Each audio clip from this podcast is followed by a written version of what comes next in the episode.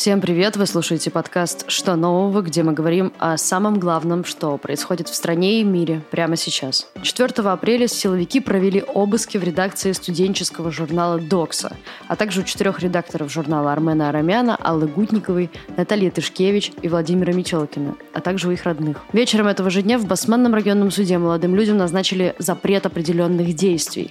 Два месяца сотрудникам ДОКСа запрещено покидать свои квартиры с нуля до 23-59 и пользоваться интернетом. По факту это означает домашний арест. Сейчас Следственный комитет намерен каждый рабочий день до конца мая допрашивать журналистов ДОКСа, обвиняемых в вовлечении подростков в совершении противоправных действий. Команду ДОКСа уже поддержали философ Слава Жижик, журналист Юрий Дудь, философ Джудит Батлер и многие другие. Вчера в формате аудиочата мы обсудили с ребятами из редакции, их адвокатом, и профессором Высшей школы экономики, как мы прямо сейчас можем поддержать Доксу.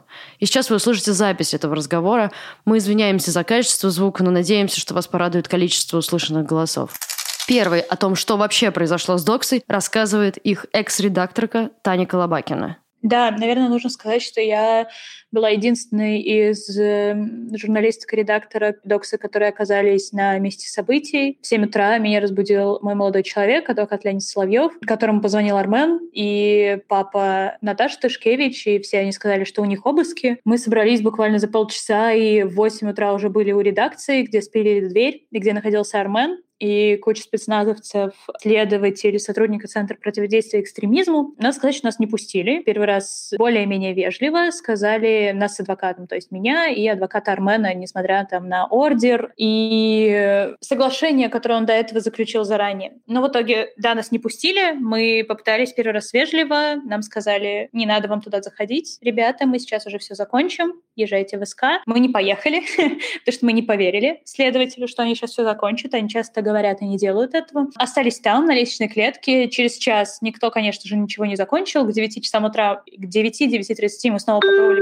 постучаться в дверь и потребовали нас пустить. Открыл дверь спецназовец, сказал, что нет, мы никуда не пройдем, захлопнул дверь перед адвокатом. А после этого было еще веселее и интереснее. В 11 утра обыск все еще не закончился в редакции. Напомню, там спилили дверь, вытащили все из шкафов, забрали всю технику Армена и вообще всю технику, которая была там, включая наши микрофоны, которые мы используем для записи подкастов, и камеры, которые используют для съемок. Ну и вот к 11 часам утра ничего не закончилось. Э, мы попытались снова попасть внутрь. После этого меня и адвоката Леонида Соловьева, это адвокат Агоры, выкинули с личной клетки, то есть нам запретили даже находиться рядом с дверью редакции. Его немножко побил и оттащил спецназовец. Это был спецназ МВД под названием «Гром» кодовым.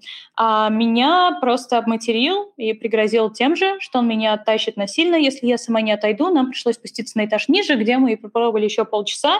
А, надо отметить, конечно, что в это время еще не было ничего понятно. То есть мы просто знали, что обыски проходят у родителей наших редакторов и у них самих в их съемных квартирах, а также в редакции, где был Армен, но не знали, с чем они связаны. Конечно, мы в тот момент уже догадывались, что, возможно, это видео, которое мы записывали еще в январе перед всеми протестами в поддержку Алексея Навального, и в этом видео четверо редакторов, которые теперь находятся фактически под домашним арестом, призвали не бояться угроз администрации, отстаивать свои права любым мирным способом, например, становиться волонтером ОВД-инфо или распространять информацию в социальных сетях. Но на тот момент, когда проходили обыски, мы не знали, что как бы это видео стало их причиной. Были какие-то вброшенные фразы силовиков про экстремистскую статью, но мы им не особо верили.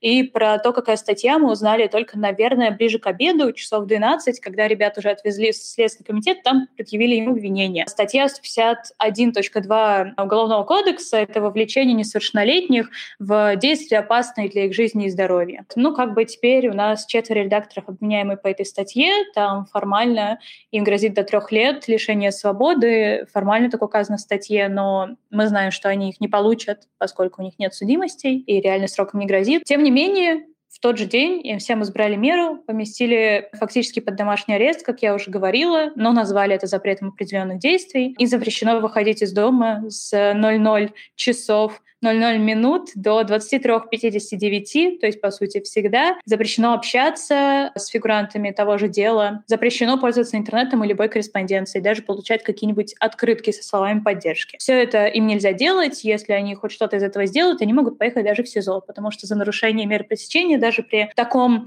Э, преступления небольшой тяжести, как они называются, можно уехать в СИЗО, если ты эту меру нарушишь. Вот такие дела. Внутри редакции, конечно, мы не сказать, чтобы не были готовы вообще. Ну, конечно, в плане безопасности мы были подготовлены, но в психологическом каком-то плане вообще не были к этому готовы. Вчера и сегодня э, мы просто без отдыха работаем и пытаемся начать кампанию в поддержку ребят и девушек. Вроде у нас что-то получается, но это все дается ужасно тяжело. У нас почти никто не спит нормально, все не могли есть первые дни. Мы там обратились сейчас за помощью к психотерапевтам проекта «Открытое пространство», все, вся редакция практически. Но вот такие дела, конечно, это все далось очень тяжело, потому что, несмотря на то, что мы всегда писали об обысках и преследовании студентов, когда ты сам с этим сталкиваешься, оказывается, что опыта-то мало, и ты не совсем понимаешь, как в этой ситуации на все реагировать, и, конечно же, на тебя это влияет намного больше, чем новости об этих обысках у студентов, и преподавателей и у других.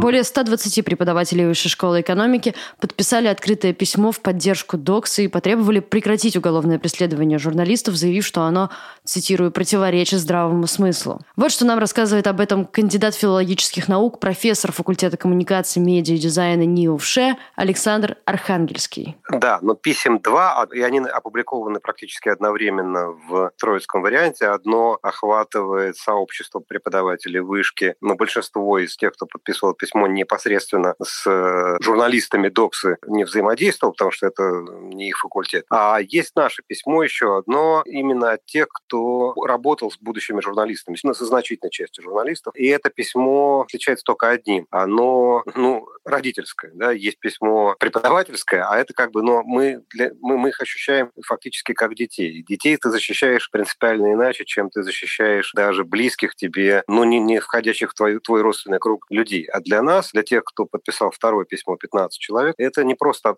отвлеченные журналисты, а это те, вот, кто был у нас на занятиях. И наши занятия вступили в полное противоречие с той реальностью, в какую мы их выпустили. Мы их учили тому, что сосуществуют разные медиа, разные позиции, что хорошо, когда конкурируют, спорят, даже враждуют, но в легальном общем поле левые правые, молодые, старые, и что все, кроме неправды, годится. А вдруг выясняется, что годится, собственно говоря, только неправда и годится. И это письмо написано не только в поддержку, хотя, конечно, прежде всего в поддержку, поддержку, но оно написано с чувством стыда и вины, и ответственности перед теми, кто попал в эту мясорубку, потому что мы готовили к одному, а выпустили в другую реальность.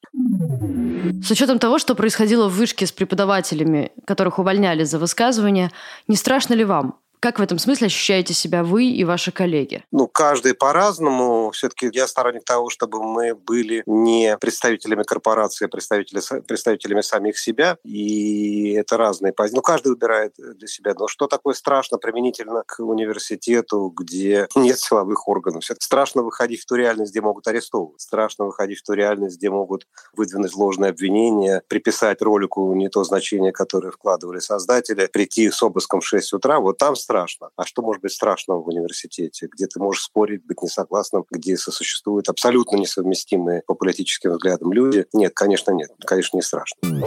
А теперь давайте поговорим о юридической стороне вопроса. Как мы можем поддержать Доксу и ей помочь, рассказывает адвокат одной из задержанных журналисток Аллы Гутниковой Дмитрий Захватов. Вы знаете, данное дело беспрецедентно хотя бы даже и потому, что если ранее посредством, так скажем, назначения лингвистической экспертизы очень во многих уголовных делах притягивались за уши э, составы преступлений, то в данном случае мы наблюдаем уже такую картину, что люди говорят, фигуранты дела сказали одно, а экспертиза просто посредством додумывания, причем уже такого откровенного, да, ничем не ограниченного додумывания, э, приходит к прямо противоположным выводам. Я э, просто напомню, что в данном ролике фигуранты дела не более чем выразили свою солидарность просто со школьниками и студентами, которых притесняли в связи с их активной гражданской позицией, не более того. Я, читая расшифровку данного ролика, не нахожу никаких призывов к участию в митингах. Даже если бы данный текст представлял собой призывы к участию в митингах, то с точки зрения закона, подчеркиваю, не право применения, ничего противозаконного в таких призывах нет. Но в данном ролике нет призывов к участию в митингах. А есть лишь выражение солидарности. Первый момент. Второй момент, который хотелось бы отметить. Дело в том, что данная норма, часть 2 статьи 151 прим. 2 УК РФ предусматривает ответственность за вовлечение несовершеннолетнего в совершение противоправных действий, но только таких, которые заведомо для виновного представляют опасность для жизни несовершеннолетнего. Очевидно, что никакой угрозы само по себе участие несовершеннолетнего в каком-то мирном публичном собрании не несет. Это абсурд. И далее, что хотелось бы сказать. В любом случае, мы говорим сейчас о нарушении ну, государством 10 статьи Конвенции, которая предусматривает право каждого на свободу выражения его мнения. Когда при выражении этого мнения не звучат призывы к насилию, то в таком случае это мнение автоматически высказано в публичном пространстве, попадает под защиту 10 статьи Конвенции. Но поскольку за свободу выражения мнений мы уже так привыкли, что людей преследуют в связи с их свободой, в связи с их каким-то мнением, да, ну, здесь просто ситуация вопиющая, просто в силу того, что притянуто э, за уши обвинение в той части, где оно говорит о том, что были какие-то призывы к участию в каких-то митингах, хотя именно из текста данного, так скажем, ролика это не усматривается.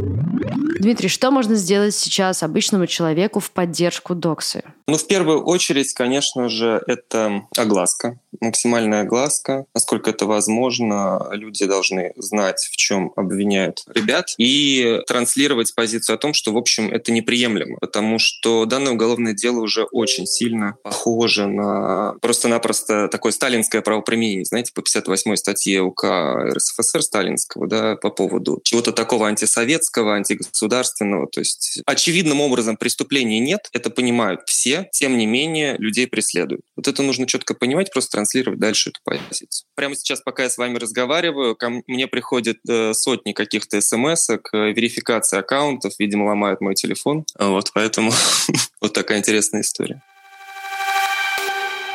Таня Колобакина рассказала, как обстоят дела с редакцией. Ребятам отказали в аренде на предыдущем месте, и что теперь они собираются делать, и как можно им помочь? Но мы пока до конца апреля будем в старом офисе. Нам до конца апреля можно еще там оставаться, потому что он оплачен до конца апреля.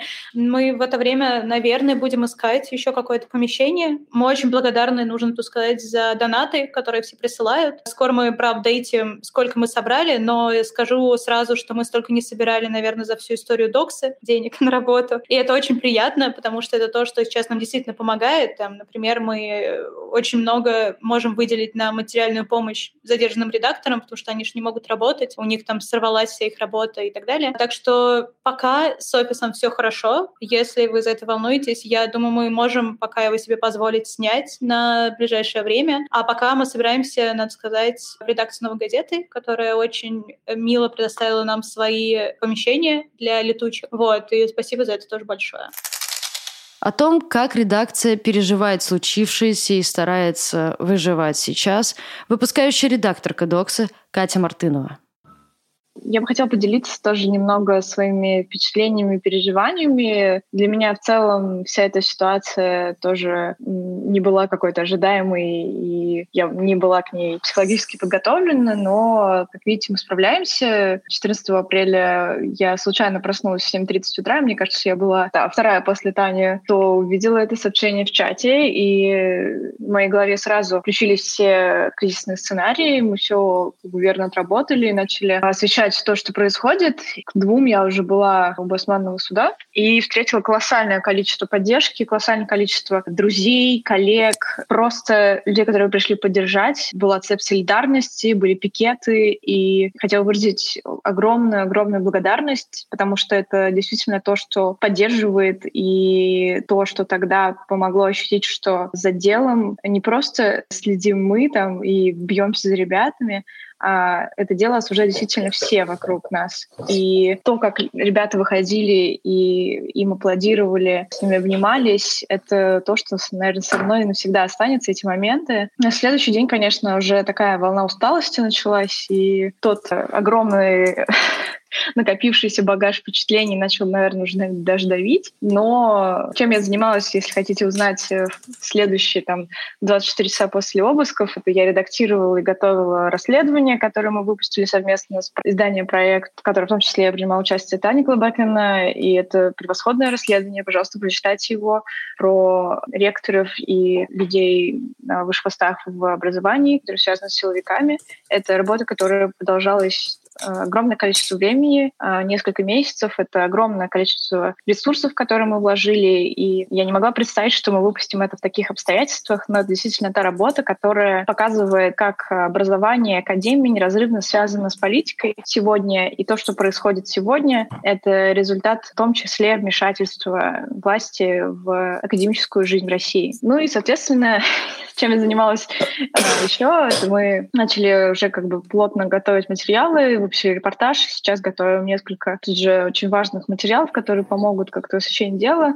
Ну и постепенно будем возвращаться к прежней жизни журнала. Конечно же, мы продолжим выпускать э, переводы, интервью, гайды и другие материалы. Будем продолжать поддерживать ребят. Мы не планируем останавливаться. У нас флешмоб сегодня планируем э, запустить. Следите за нашими обновлениями. И в целом, я думаю, что дальше, дальше будет только жестче, и мы планируем ну, максимально показать всем, что это дело не просто попытка сфальсифицировать и поймать э, кого-то за шкирку или там, остановить нашу работу. Это прямое давление на всех нас, на студентов, на академических работников, на независимых журналистов. И такого не должно происходить, и мы будем биться до конца. Катя, чем можно вам помочь? А, я думаю, что сейчас очень важна поддержка в соцсетях. Это хэштег «Мы тоже докс», это репосты наших материалов. Пока нет каких-то определенных у нас э, договоренностей, я не могу как бы, говорить за всех, поэтому скажу за материалы. Будет, безусловно, очень важно делиться нашим контентом, потому что это поддерживает внимание на компании, на деле ребят, и поддерживает в том числе нашу работу, потому что мы работаем для того, чтобы люди знали то, что происходит в высшем образовании, в академии и в целом с молодежью сегодня в России. Мне кажется, в России в целом, кроме нас, этой темой очень мало кто занимается, и если мы прекратим это делать, то фактически, опять же, это ситуация выжженного поля. Таня и Катя рассказывают о том, как их поддержали студенты и однокурсники. Я могу рассказать, как э, нынешняя студентка Высшей школы экономики. Я учусь на том факультете, где как раз Александр Архангельский профессор, и он был моим преподавателем. А на этом курсе, я сейчас на третьем курсе журналистики, факультет коммуникации, медиадизайна высшее. Наверное, сейчас у меня будет очень грустный тезис, но как бы то ни было, из моих друзей и сокурсников меня поддержали четыре человека. Вот, и четыре человека выразили поддержку редакции публично и типа в соцсетях своих личных, и в переписках просто со мной и с еще одной там, подругой, которая тоже работает в редакции Докса. А это такой грустный тезис, но есть тезис повеселее и поприятнее, потому что, несмотря на то, что нет поддержки от сокурсников, то есть я ее не получаю, например, не получают другие люди, которые учатся на моем факультете высшей школы экономики, зато мы ее получаем извне, с других факультетов, из других вузов. И вот сегодня в группе поддержки мы видели письмо от студентов физтеха, что вообще удивительно и очень приятно. Было письмо студентов Европейского университета, письма преподавателей, хоть вы сказали, что это заметно, но это нам тоже особенно греет душу всем, особенно студентам, которые есть в редакции. Очень приятно видеть, как за тебя вступаются люди, у которых ты учился, которых ты уважаешь. Но студенты, да, к сожалению, студенты, которые ближе всего, они игнорируют это и не хотят ввязываться в политику, как они прямо говорят, поэтому не считают нужным поддерживать доксу. Но студенты извне, которые находятся дальше, они почему-то к нам относятся теплее и лучше, выпускают открытые письма. У нас есть гигантский чат на 100 плюс человек, где многие студенты, и они постоянно предлагают помощь. Мы даже сформировали инициативную группу с, со студентами. С одной стороны, у меня такая вот чаша весов немножко. С одной стороны, я вижу своих сокурсников, которые индифферентны, с другой стороны, я вижу неравнодушных студентов, но в целом от студентов поддержка тоже есть, и она очень-очень важна, потому что вот это ощущение комьюнити, оно дает ощущение защищенности нам всем. И очень приятно, когда поддерживают студенты других университетов. Если Якутия расскажет что-то про себя, буду рада.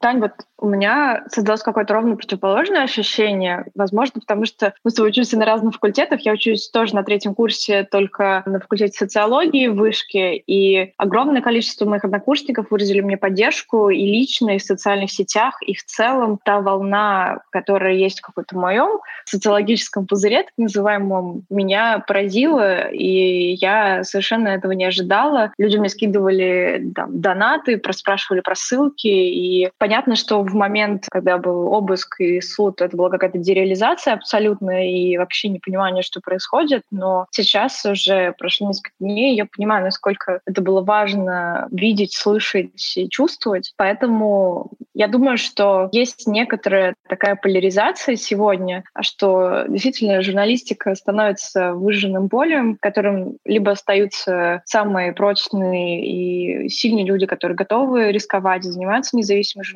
говорить правду. И остаются те, кто ну, хотят заниматься чем-то другим, и это их право и выбор. И, к сожалению, наверное, ну, по моим ощущениям, там, на факультете журналистики таковых становится все-таки больше, и это очень грустно. Девушки также рассказали про реакцию своих родителей. Я думаю, что не совсем готова говорить о этой реакции. Ну, то есть э, она не была положительной. Мне кажется, любого родителя не будет какой-то положительной реакции на все это. Конечно, попытка уберечь и какой-то выставить э, там, ультиматум, но я прекрасно обладаю коммуникативными навыками и все объяснила, они все поняли. И сейчас, э, ну, переживают, конечно, но а что любой другой родитель бы делал в данной ситуации? Я, наверное, за себя скажу, что я прошла этап, когда я в контракт с родителями была, когда повесила баннер на забор возле Госдумы «Свобода всем политзаключенным» в феврале 2020 года. И после этого момента э, они стали более хорошо, ну, просто лучше, наверное, относиться к тому, что я делаю. И сейчас с этой ситуацией с Доксой, слава богу, вот мне чуть больше здесь повезло, чем Куте. Я встретила от них поддержку скорее. У меня, к сожалению, не было времени даже особо с ними поговорить эти два дня, и мы впервые поговорили с мамой вчера вечером. Но сегодня она поставила обложку в Фейсбуке, мы тоже докса у себя, и это было очень приятно и мило. Вот. Так что у меня, наверное, все чуточку лучше, и это тоже поддерживает если честно.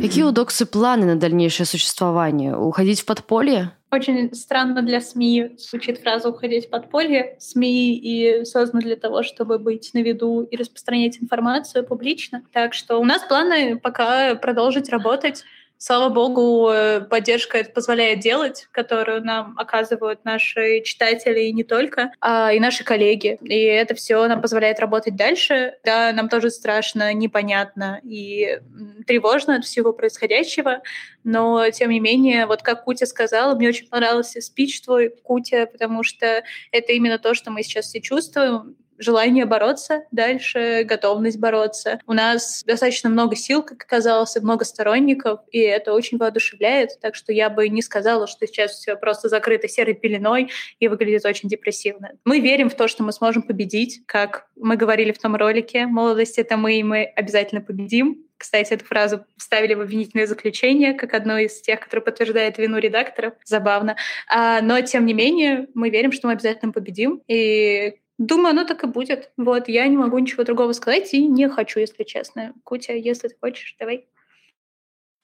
Я считаю, что понятие СМИ и подполье не то, что рядом не стоят. Ну, это абсурд, что мы сейчас думаем так, что СМИ будут ходить в подполье. Конечно, остается все меньше и меньше изданий, куда можно прийти идти и работать, не опасаясь э, за цензуру, но Докс остается и будет оставаться тем независимым пространством, площадкой, где будет выражаться мнение молодежи, студентов, преподавателей, и мы не собираемся никуда уходить в никакое подполье.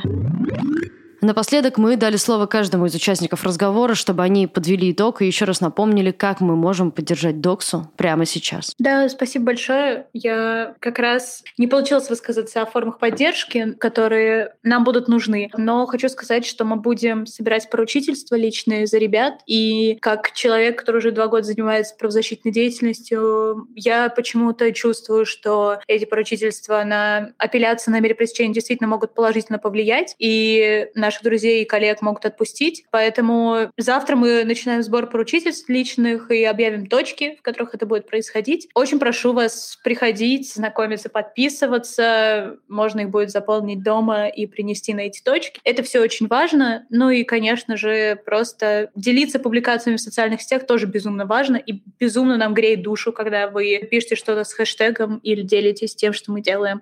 Наверное, последнее, что я скажу, это спасибо всем большое за поддержку и помощь. И без вас мы бы не справились. Это правда. Да, я поддерживаю абсолютно все слова Тани и хочу просто сказать, что все, что мы будем делать дальше, это будет просто прямым ответом на те угрозы, которые нам присылают, на дело, которые нам шьют. Ваша поддержка — залог общего успеха не только того, как ребят выпустят принято, их обязательно дело мы выиграем, и все будет отлично, я в этом не сомневаюсь, но в целом, что будет с свободными независимыми медиа в России, потому что, моим ощущением, это, опять же, еще одна попытка задавить э, независимые площадки и запугать развивать молодежь. Мы дадим этому сделать, и нам очень нужна ваша поддержка. Пожалуйста, соцсети, донаты, поручительства, приходите, подписывайте, репостите, лайкайте. Это очень-очень-очень поможет. И спасибо всем большое. Спасибо всем большое за поддержку, за ту солидарность, которую вы оказываете фигурантам дела. И самое главное, что мне хотелось бы сказать, большое вам всем спасибо за то, что вы не боитесь. Мы сталкиваемся с таким беспрецедентным давлением, тучи действительно очень сильно сгущаются. Я читаю на лицах некоторых юристов, так скажем, очень серьезное удивление от случая к случаю. Да. В данном случае это удивление просто перешло определенные границы, не только юриспруденции, но и здравого смысла, как здесь было отмечено. Поэтому огласка, огласка, еще раз огласка, солидарность и большое вам всем спасибо.